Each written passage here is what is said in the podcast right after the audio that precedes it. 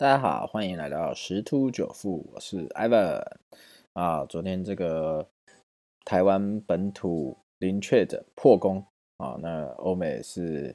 这个被疫情搅乱啊。我们来先来看一下啊，昨天欧美一些状态啊，标普五百因为这个变族啊变变异毒株啊下跌啊，但是苹果啊它有一些新的消息，什么 Apple Care 呃 Apple Car 啊，所以说它是。推动这个科技股，纳斯达克是又刷新了一个收盘的记录啊，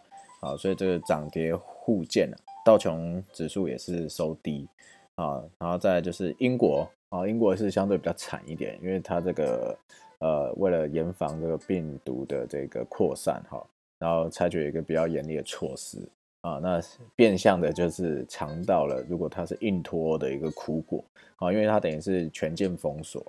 啊，所以这个欧美的这一块这个股市，好像昨天表现的不太好哈。好，那再看到往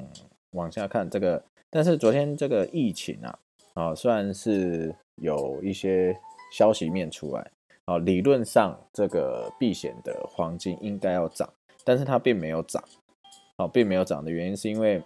呃，他会觉得说，因为就像年初的。呃，疫情到那时候，美元指数就从谷底，嗯，九十到一百之间，然后一路涨，然后所以说，呃，这个金价下跌的原因是因为怕这个新的这个毒株啊，啊，会让美元上升，那当然美元上升就会排挤黄金，然后黄金的价格就会下跌，哦，所以说并没有就是啊，因为疫情爆发，所以为了呃，引转进黄金保值。造成黄金上涨，这个这个情况是没有出现的，啊，但是台湾呢，啊，原本要继续往上挑战呢，啊，就因为这个呃病毒的关系啊，被搅乱了一下。好，那这个其实昨天台股重挫啊，啊，大概两百多点啊，有几个原因啊，其实两个哈，第一个就是大家平每天都看新闻嘛，好，长期以来都是零确诊零确诊，或者是最多是境外移入嘛。那出现第一个本土案例，啊，所以就是大家就是恐慌啊，恐慌是比较高的，啊，所以造成一些卖压，因为怕，因为年初跌怕了，怕到时候那个又重现年初忽然一崩跌一两千点、两三千点。再就是第二个就是资金过度倾向在船产这一块，所以昨天的第一波下杀就是船产股。啊，涨多修正，因为全球都在涨嘛，那科技类股带动，然后轮动，然后传产股也跟着涨，好，那所以就第一波就是先杀传产，那后来第二波是因为那个本土案例就是广达啊，或者是一些相关的一些电子股啊，所以就是在就是领领了第二波的一个下杀幅度，当然幅度就没有传产那么大了。那我们看一下，呃，这个时候市场。啊，昨天是因为恐慌的一个杀盘，所以我们一定要保持冷静啊，就是先先不要做任何动作，然后观望，然后再做准备。好，所以如果说你呃现在手上持股要看有没有带量能，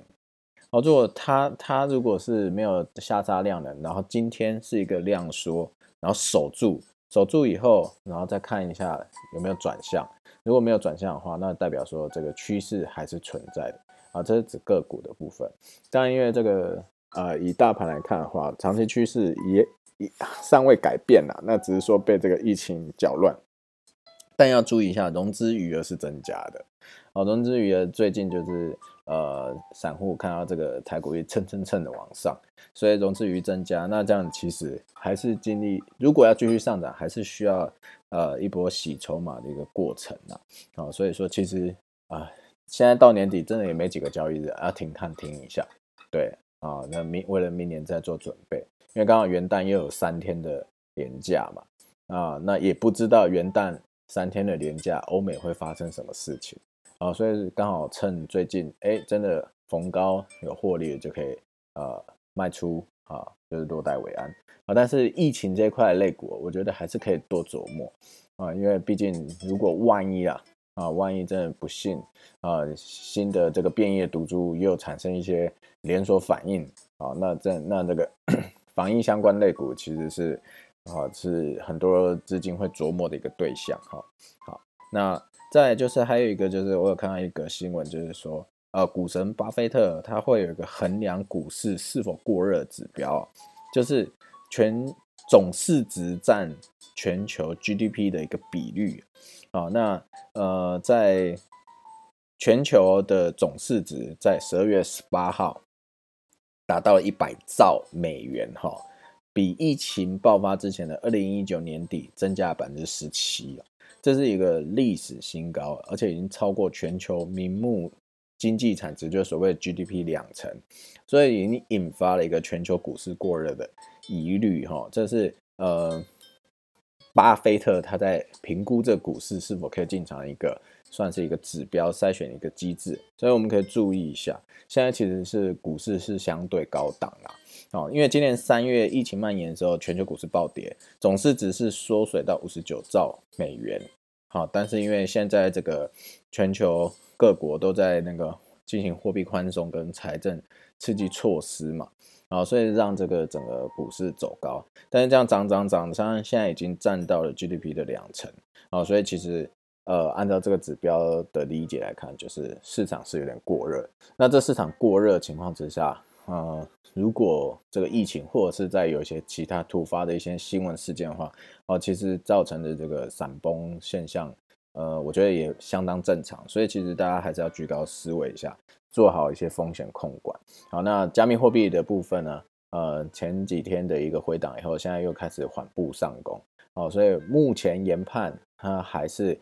想要突破一个颈线啊，就是前高的一个颈线。那如果突破的话，是有继续。有几率继续创新高的啊，所以各位可以再关注一下。好，那祝各位投资顺利哦，切记风险控管是第一哦。好，拜拜。